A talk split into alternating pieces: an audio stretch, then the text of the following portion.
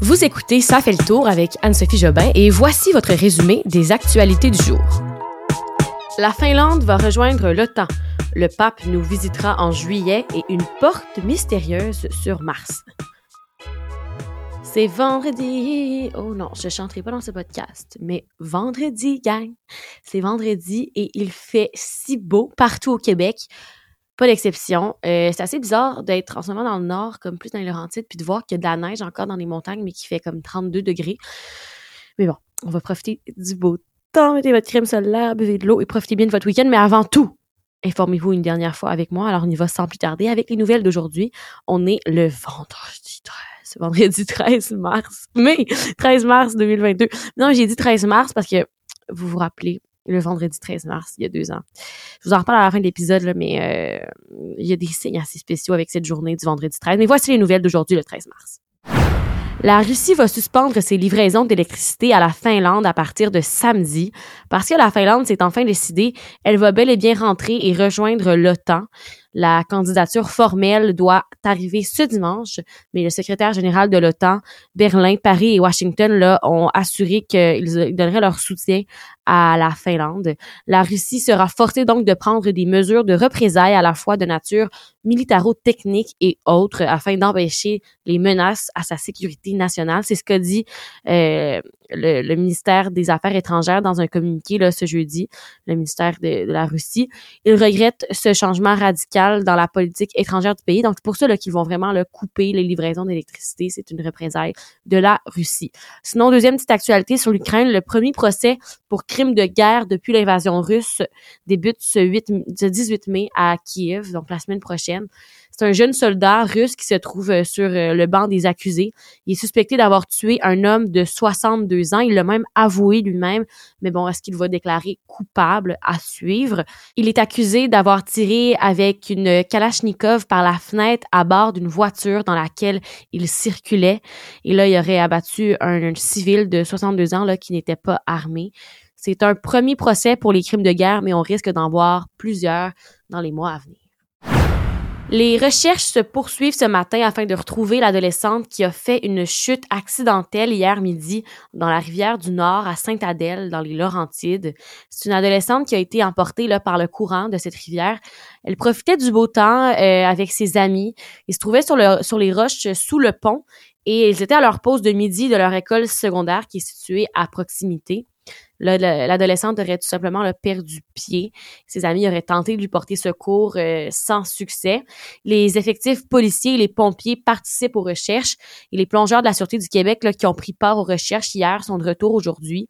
Le drone de la SQ appuie les recherches du haut des airs pour venir en aide aux équipes. Mais euh, c'est assez difficile en ce moment de la retrouver. Ça va sûrement se concrétiser ce week-end. Mais là, ça prouve l'importance de faire attention en bordure de lac, en bordure de rivière, parce que le, courant peut être très agité et l'eau est très froide en ce moment à ce temps-ci de l'année. Je pense que c'est important de faire un petit rappel là, au début de la saison comme ça de, de l'été, de faire attention le près des cours d'eau. C'est confirmé, le pape va visiter Edmonton, Québec et Iqaluit en juillet qui s'en vient. Il sera là du 24 au 30 juillet prochain. C'est une visite qui sera la prolongation du dialogue entre l'Église catholique et les communautés autochtones.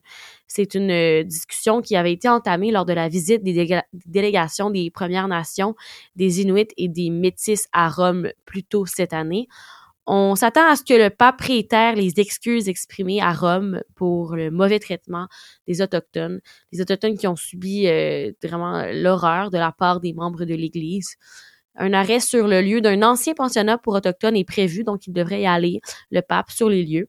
Et il euh, faut dire qu'il s'agira quand même de la quatrième visite d'un pape en sol canadien depuis le premier voyage de Jean-Paul II en 1984, donc une visite très attendue.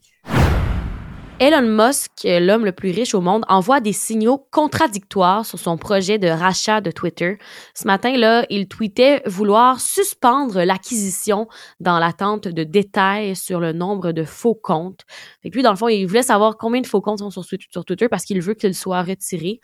Et euh, c'était un peu un signe contradictoire dans le sens qu'il ça avait l'air d'être comme je vais pas tout de suite racheter Twitter, j'attends des chiffres il avait l'air un peu incertain de son achat. Mais là, deux heures plus tard, il a réitéré son engagement à acquérir le réseau social.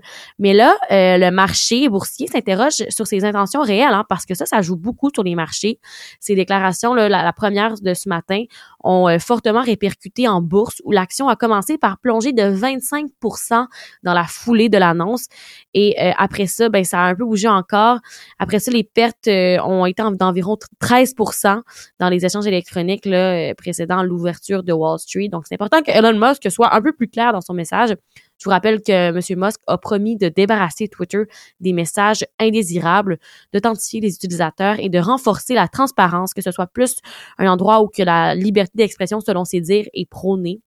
Alors, euh, c'est comme ça qu'il compte mettre en œuvre son projet, mais il faut qu'il confirme vraiment son achat là, pour tout ça.